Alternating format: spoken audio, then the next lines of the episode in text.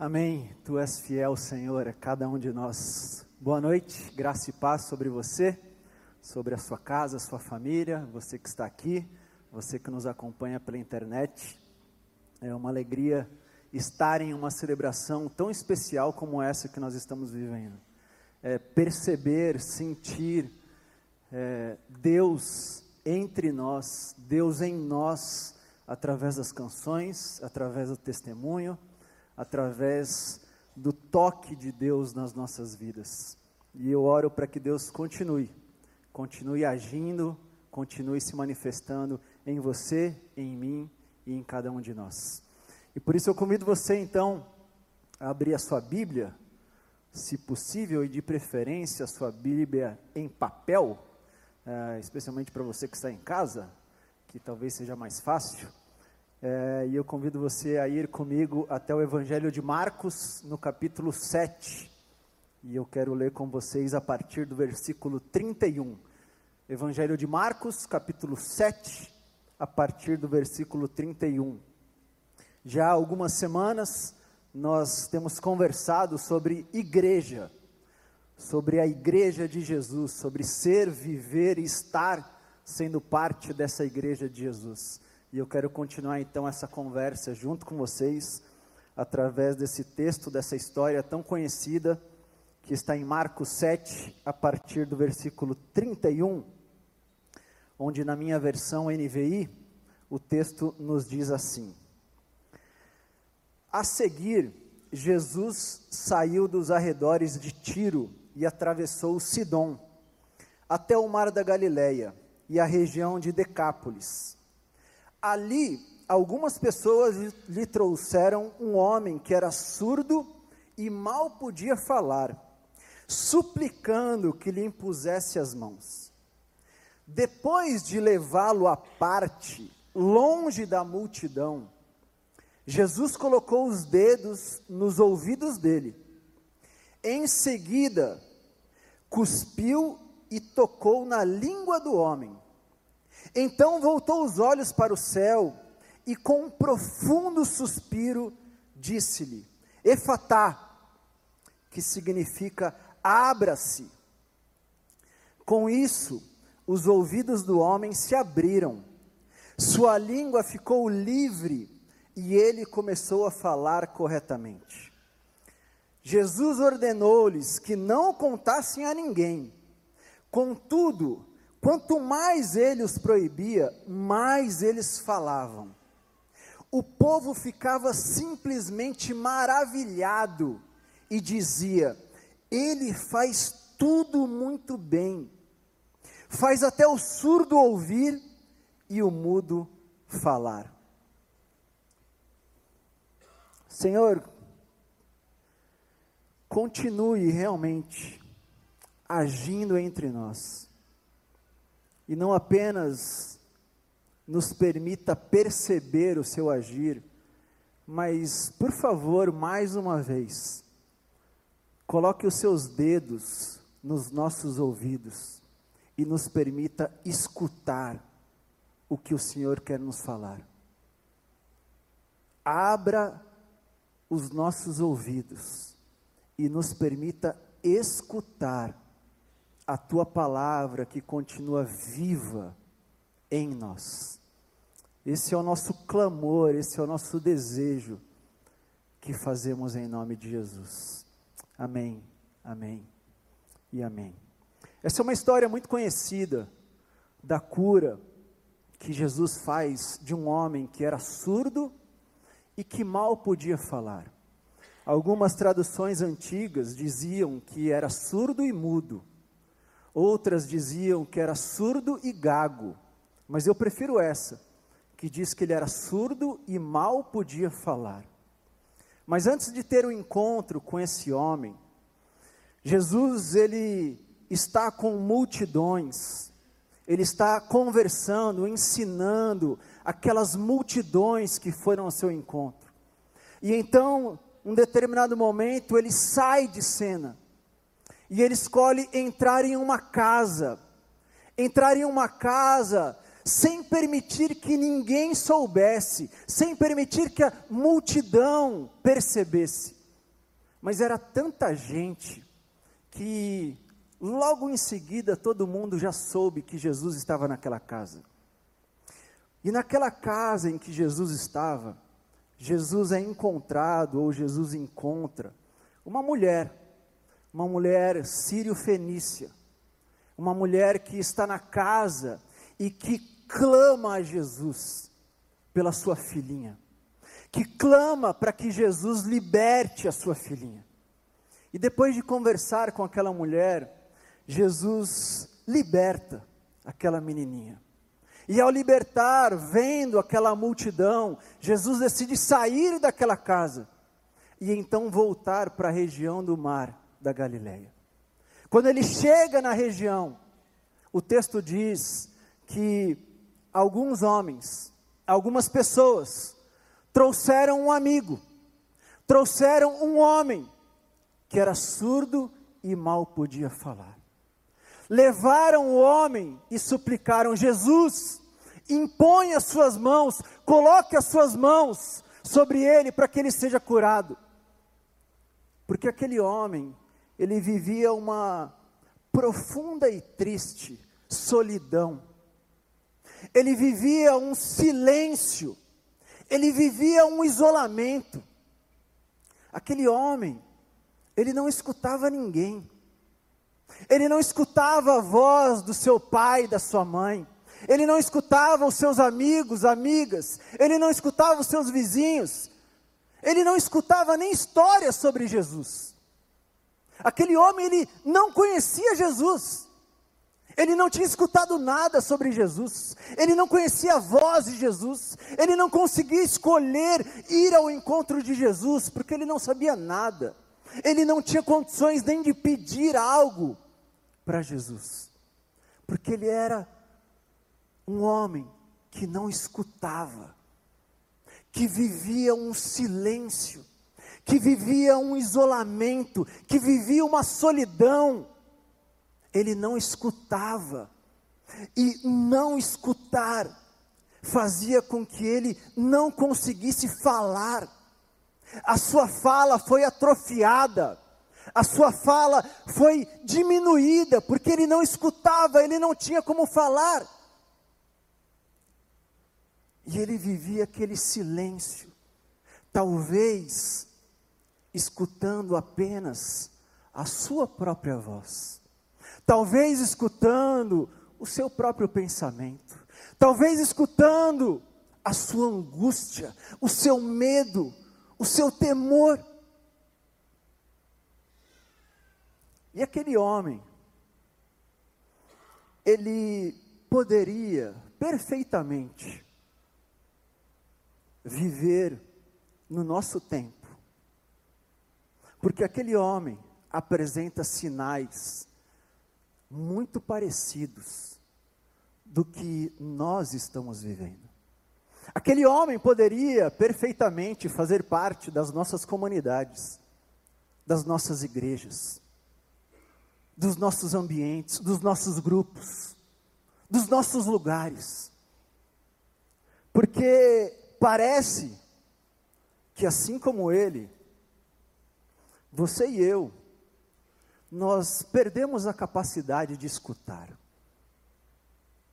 Parece que nós não conseguimos mais escutar a conversa o pedido, o elogio das pessoas que estão à nossa volta. Parece que nós não escutamos, e porque não escutamos, não conseguimos mais falar direito. Os poetas contemporâneos, não tão contemporâneos, mas contemporâneos, já nos alertaram, já nos disseram que nós estamos surdos. Eles cantaram, eles estão surdos, eles estão surdos. Tanta gente se esqueceu que o amor só traz o bem, que a covardia é surda e só ouve o que convém. Eles estão surdos, eles só escutam o que convém, eles só escutam que eles falam. Nós não conseguimos mais, de forma genuína, de forma saudável, escutar. Escutar e nem ser escutado. E o problema não é a falta de palavras, porque nós falamos e falamos bastante. O problema é que nós só falamos. Falamos, falamos, falamos dentro de casa, mas sabemos que ninguém entendeu o que nós falamos. Falamos, falamos e falamos com os nossos amigos, mas temos certeza que eles não nos compreenderam. Falamos, falamos e falamos e sentimos que não estamos falando com ninguém. É como aquela história que se conta de um casal que decidiu ir no, ir no médico, ir a uma consulta no médico. E a história diz que esse casal entrou no consultório e o marido foi na frente, chamou o médico e disse: Doutor, eu acho que a minha esposa está surda, ela não me escuta mais. E o doutor disse para ele: Faça um teste, volte para casa e fale com ela em uma distância de 20 metros. E se ela não escutar, aproxime cinco metros e vá aproximando e vá falando para você avaliar se de fato ela não te escuta, se de fato ela está surda. E aquele homem obedeceu a recomendação médica. E ele foi para casa e ele deu a distância e disse à sua mulher, e ela não respondeu. E então ele se aproximou disse de novo, e ela não respondeu. E então, mais uma vez, até que ele estava colado nela. E colado nela, ele disse pausadamente: Você não está escutando a minha pergunta. Eu estou te perguntando se você me ama. E aquela mulher disse: Eu já te respondi cinco vezes.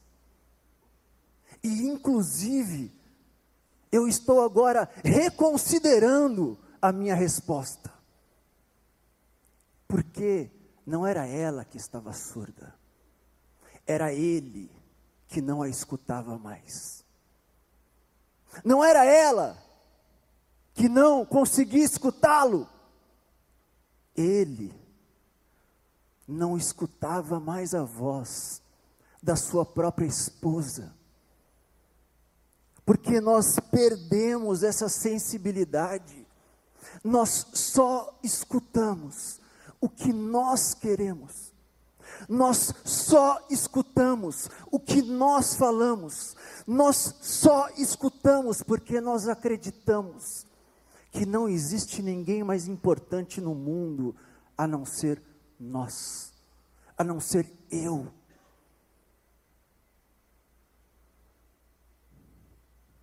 E o que nós não percebemos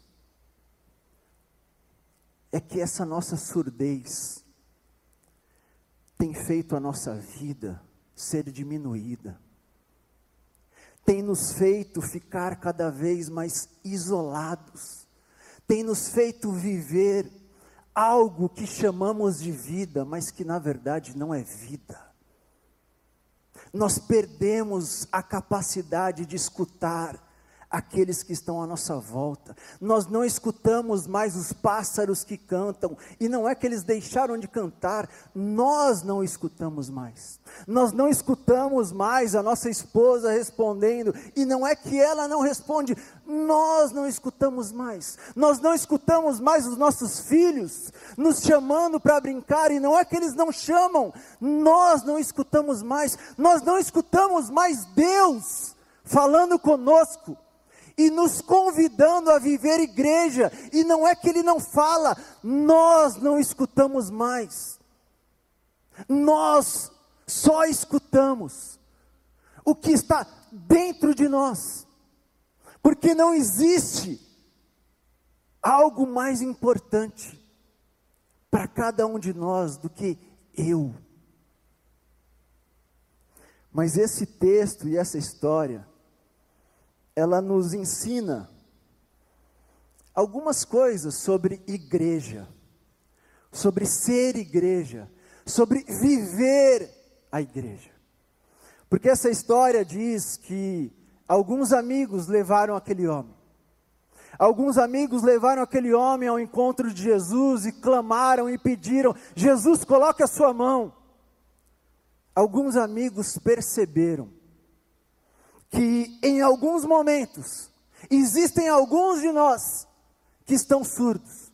E eles entenderam que nesses momentos é importante estar perto. Eles entenderam que alguns momentos da nossa história, alguns momentos da nossa vida, nós não conseguimos escutar. E que nesses momentos nós temos que ter amigos, amigas que nos dizem: calma, eu estou com você, calma, você não vai fazer esse caminho sozinho, calma, essa conversa não é só sua, calma. Aqueles homens nos ensinam que a igreja de Jesus, ela é feita por amigos que escolhem carregar os outros, para que ninguém fique de fora, para que ninguém não seja transformado, para que ninguém deixe de ser curado. Aqueles homens nos ensinam que a igreja de Jesus não é um caminho solitário, não é um caminho de isolamento. Aqueles homens nos ensinam que a igreja de Jesus não é uma disputa para ver quem chega primeiro, não é uma disputa para ver quem é a única voz. Aqueles homens nos mostram que na igreja de Jesus vale mais chegar atrasado, mas chegar todo mundo junto, do que chegar sozinho primeiro. Eles nos ensinam que nós não temos que ter pressa, que nós não temos que chegar antes que todo mundo, que nós não temos que ter a pretensão de ser a única voz, porque nós temos pessoas aos nossos lados. Nós temos alguns que precisam de ajuda, nós temos alguns que precisam ser carregados. E a igreja de Jesus é feita por pessoas que escolhem carregar pessoas. É feita por pessoas que escolhem levantar e falar: não se preocupe, você não consegue chegar lá sozinho, mas eu estou com você, nós estamos com você, nós vamos juntos. Nós vamos juntos, o problema não é só seu, agora o problema é nosso, nós vamos juntos. E a história diz que, quando eles chegam ao encontro de Jesus, Jesus acolhe aquele homem, mas é maravilhoso porque Jesus acolhe, mas Jesus não faz o que eles pedem. Jesus acolhe aquele homem, e a história diz que Jesus tira ele da multidão. Que Jesus tira ele, inclusive, dos amigos. Que Jesus leva parte. Porque Jesus entendeu que aquele homem foi trazido por amigos, mas Jesus entendeu que era hora de falar só com ele. Jesus entendeu que, embora os amigos tenham conduzido aquele homem, aquela hora era só ele, Jesus, com aquele homem. Jesus entendeu que era necessário falar na linguagem daquele homem, falar no universo cognitivo daquele homem, se conectar emocionalmente para aquele homem entender que Jesus estava escolhendo conversar com ele. Aquele homem, ele tinha amigos, mas ele era extremamente marginalizado excluído naquela sociedade. Aquele homem, como todo surdo daquela época, como todo cego, como todo mudo. Ele não era permitido participar do culto na sinagoga. Ele não era permitido entrar para escutar e cantar os salmos no pátio do templo. E os religiosos diziam que aqueles que não enxergavam, aqueles que não escutavam, aqueles que não conseguiam acompanhar, eles não tinham a capacidade de entender a lei de Deus. Porque, inclusive, eles não tinham a capacidade de transmitir essa lei para as outras pessoas. E aquele homem, ele era completamente marginalizado, ele era excluído, ele não tinha espaço. E Jesus então diz para ele: Comigo, você tem atenção só minha. Comigo, eu escolho conversar com você. Comigo, eu estou te mostrando que eu estou completamente conectado emocionalmente com você. Porque Jesus mostra para aquele homem que a sua igreja é um lugar de amigos que escolhem se conectar emocionalmente, que escolhem viver a dor um do outro, que escolhe respeitar a singularidade de cada um. A igreja de Jesus é o lugar onde nós somos carregados por amigos, mas onde em algum momento Jesus diz: agora sou eu e você. Agora sou eu e você porque eu quero mostrar para você o quanto eu sei o que você está passando. Eu quero mostrar para você o quanto eu estou preocupado, o quanto eu te amo, o quanto eu estou escutando o seu clamor e a sua oração. Agora é a hora de você entender que eu não falo com multidões, que eu falo só com você. Agora é hora de você perceber e você se perguntar: será mesmo que Jesus está falando isso só para mim? Será mesmo que essa mensagem é para mim? Será mesmo que Ele sabe o que está acontecendo na minha vida? E Jesus diz: sim, eu sei. Eu sei, eu estou falando com você, eu não estou falando com o auditório. Eu não estou falando com uma multidão, eu não estou falando com uma transmissão, eu estou falando com meu filho. Eu estou falando com a minha filha, porque eu sei o que você está passando.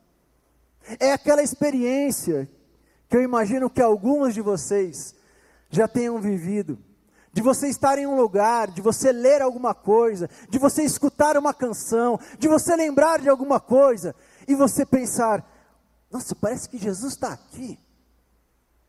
O que, que esse homem me encontrou nesse corredor do meu trabalho e me falou isso? Não, se eu, se eu acreditasse, Jesus estaria aqui. O que, que essa mensagem está falando? Será que alguém contou a minha vida para essa pessoa? Para ela estar tá falando exatamente. Então, Jesus diz: sim, sou eu que estou nesse corredor. Sim, sou eu que estou nessa canção. Sim, sou eu que estou nessa postagem. Sim, sou eu que estou falando com você. Por quê? Porque eu não falo com multidões. Eu sei o que você está passando, meu filho. Eu sei que você veio para cá carregado, mas agora é hora de falar com você, só com você. Mas a história ainda continua. E diz que quando Jesus leva aquele homem à parte, Jesus coloca as suas mãos no ouvido daquele homem. E ao colocar, Jesus começa a tirar toda a resistência, todo o obstáculo que impedia aquele homem de escutar. Em seguida, Jesus coloca a sua saliva na boca daquele homem, para que aquele homem pudesse ter fluidez, para que a sua língua pudesse voltar a se mexer, para que ele pudesse falar de novo. E então, a Bíblia diz que Jesus para. E Jesus dá um suspiro profundo. Que no original, na verdade, significa que Jesus dá um grito. Jesus geme. Jesus dá um grito de dor. Jesus chora. Porque Jesus mostra para aquele homem: eu estou libertando você. Eu estou tirando a sua dor e colocando sobre mim. Eu estou completamente conectado com você. Eu sinto agora a sua dor. Eu sei o que você está passando. Eu estou com você. E ao gemer, e ao gritar, e ao chorar, Jesus faz aquele homem escutar a sua primeira palavra, escutar a sua primeira voz. E eu fico imaginando a experiência desse homem, pensando na experiência das nossas filhas e dos nossos filhos, que quando nascem, escutam pela primeira vez a voz da sua mãe, que quando nascem escutam a voz do seu pai, e eu imagino esse homem nascendo e ele escutando a voz de Deus, a voz de Jesus. E Jesus diz para ele: abra-se, abra-se. Jesus diz: você agora ouve, você agora fala, então abra-se para a vida. Abra-se para escutar quem está à sua volta. Abra-se para anunciar o que aconteceu. Abra-se para sonhar de novo. Abra-se para viver. Jesus diz para aquele homem: chega de prisão, chega de amarração, chega de cadeia, chega de isolamento, chega de solidão. Abra-se para a vida. Viva! Abra-se, saia desse lugar. Porque a igreja de Jesus é uma igreja de amigos. Amigos que escutam a voz, amigos que se conectam, mas amigos que escolhem abrir-se de um novo jeito para a vida amigos que escolhem nascer novamente, abrir-se novamente, mudar completamente, escutar de um outro jeito, falar de um outro jeito, viver de um outro jeito. Jesus diz: abra-se, porque você está nascendo de novo. E Jesus então diz: a minha igreja é feita não por multidões, a minha igreja é feita por amigos por pessoas que carregam uns aos outros, que não vivem sozinhos. A minha igreja é feita por pessoas que mantêm a sua singularidade e que mesmo assim se conectam. Se conectam porque elas são amigas, elas são irmãos e irmãs. E pessoas que escolhem viver de um outro jeito, que escolhem se abrir de novo que escolhem esperançar de novo, que escolhem sonhar de novo, que escolhem viver. E é maravilhoso porque esse texto termina dizendo que imediatamente aquele homem saiu contando para todo mundo o que tinha acontecido. Imediatamente ele sai anunciando, imediatamente ele sai cantando, imediatamente ele sai avisando para todo mundo. E Jesus diz: Não fala tanto, não fala muito e ele não se controla, e ele continua falando. E quando as pessoas ouvem, as pessoas dizem: ele faz tudo muito bem. As pessoas dizem o que Deus disse lá na criação, quando Deus, Deus abriu o mundo. Quando Deus abriu o mundo, quando Deus anunciou: abra-se criação. Deus disse: e ficou muito bom. E a igreja de Jesus, quando se abre, as pessoas de fora dizem: de fato ficou muito bom. Ele faz tudo muito bom. Olha os sinais, olha como eles convivem, olha como eles se amam, olha como eles se relacionam. De fato, o que Deus fez foi muito bom. E eu não sei o quanto, eu não sei onde, eu não sei como você está fechado. Eu não sei o quanto a surdez tomou conta da sua vida. Eu não sei quanto o isolamento te aprisionou. Mas eu sei, minha irmã e meu irmão, que Jesus deseja nos convidar mais uma vez que Jesus deseja colocar as mãos nos nossos ouvidos, a saliva na nossa boca e suspirar, dizendo: Abra-se, André, de volta. Saia desse lugar, porque esse lugar não é teu. Abra-se e viva a minha igreja. Abra-se, porque tem gente precisando de ajuda. Abra-se, porque chegou a hora de você se conectar de novo. Abra-se. Abra-se, porque o mundo não acabou. E você ainda pode viver tudo de novo de um novo jeito. E você ainda pode se relacionar tudo de novo de um outro jeito. E você ainda pode sonhar tudo de novo de um novo jeito. Abra-se, abra-se. E talvez você me diga, André, mas isso dá muito medo. Dá muito medo porque eu entrei nesse lugar, porque eu fui machucado. André, isso dá muito medo porque eu fui colocado nesse lugar. E eu quero te lembrar, ou imaginar junto com você, que com toda certeza para aquele homem foi desesperador ser levado para aquele encontro com Jesus. Lembre-se que aquele homem não escutava, ele não sabia quem era Jesus. Lembre-se que aquele homem ele era excluído de todos. Mas alguns amigos disseram: vale a pena. Dá medo, mas vale a pena.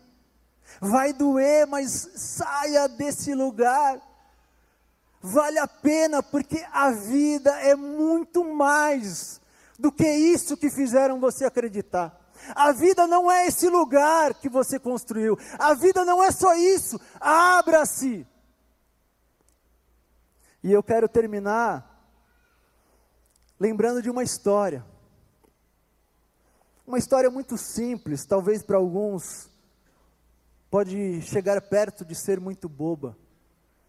Mas uma história que certa vez eu li de alguém que eu tenho uma profunda admiração, que influenciou profundamente a minha história.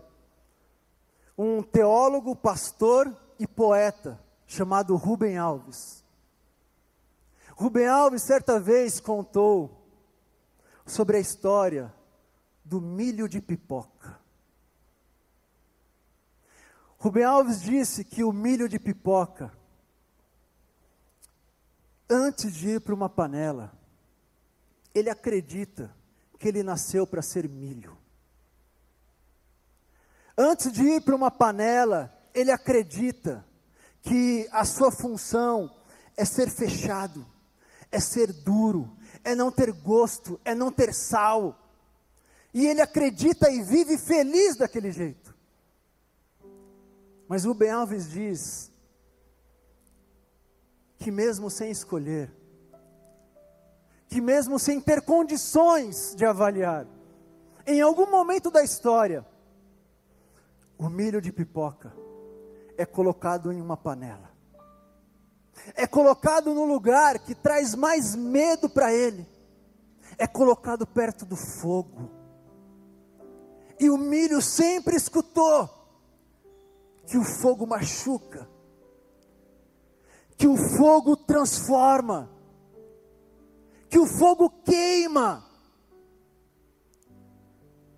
E aquelas pipocas que estão na panela começam a pular tentando fugir do fogo. Elas começam a pular tentando sair para longe, porque elas acreditam que o destino delas é ser duro, é ser fechado, é ficar preso em uma sacola. Mas enquanto elas estão na panela, o fogo começa a se aproximar. E quando elas menos esperam, de repente, a vida faz pum! E elas se tornam pipoca. E elas percebem o quanto é maravilhoso ser macio, o quanto é maravilhoso ter um sal sobre você, para você salgar. O quanto é maravilhoso você não ter mais uma casca dura. O quanto é maravilhoso você ir para a mão de uma criança, de uma criança que sonhou em ter você. Como uma criança que clamou para o seu pai, para sua mãe: Eu quero pipoca. E eu acho que muitas vezes nós somos esse milho. E talvez nesse tempo nós estamos sendo ainda mais fechados, isolados, sem gosto. E o fogo está chegando. E tem algumas pessoas que estão dizendo para você: vamos, vamos, vamos para essa panela, vamos sair dessa sacola fechada, vamos viver algo novo. Mas você pode escolher, diferente da pipoca, diferente do milho, você pode escolher. Se você quer continuar fechado, sem escutar ninguém, sem falar com ninguém, sem ser amigo de ninguém, acreditando que o mundo é só você. Ou você pode falar: Deus, Deus, meus amigos me trouxeram, eu não faço nem ideia o que o Senhor vai fazer comigo, mas Deus, me torne algo diferente, me tire dessa sacola fechada. Me faça ser algo diferente, volte a me dar sabor, volte a me colocar na mão dos pequeninos, volte a me fazer sonhar. E Deus talvez esteja dando um profundo suspiro e dizendo a você: abra-se, saia desse lugar abra-se, saia dessa prisão, abra-se e volte à vida, porque a pipoca dá sabor, porque a pipoca é divertida, porque a pipoca carrega sal, e porque pipoca que é bom sempre está acompanhada.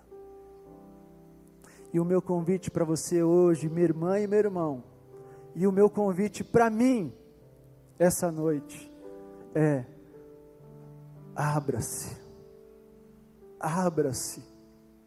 Não acredite que a vida é isso.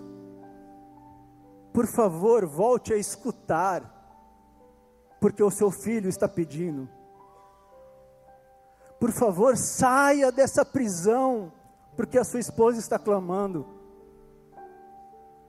Por favor, Saia dizendo para as pessoas o que você é, onde você é, com quem você é, porque as pessoas dirão: de fato, esse Jesus faz tudo muito bem. De fato, tudo que Deus faz é muito bom. De fato, é melhor ser pipoca do que milho. Deus te abençoe. Que Deus nos abençoe. E que se por acaso hoje é o dia em que você está desejando viver isso, fazer essa oração, se você desejar, assim que terminar, eu vou estar aqui esperando você, mas por favor, por favor, não saia daqui sem ter certeza da escolha que você está fazendo. E se hoje é dia de se abrir, abra-se, porque chegou um novo tempo para a sua história porque chegou um novo sopro para as nossas vidas. Deus abençoe. Amém.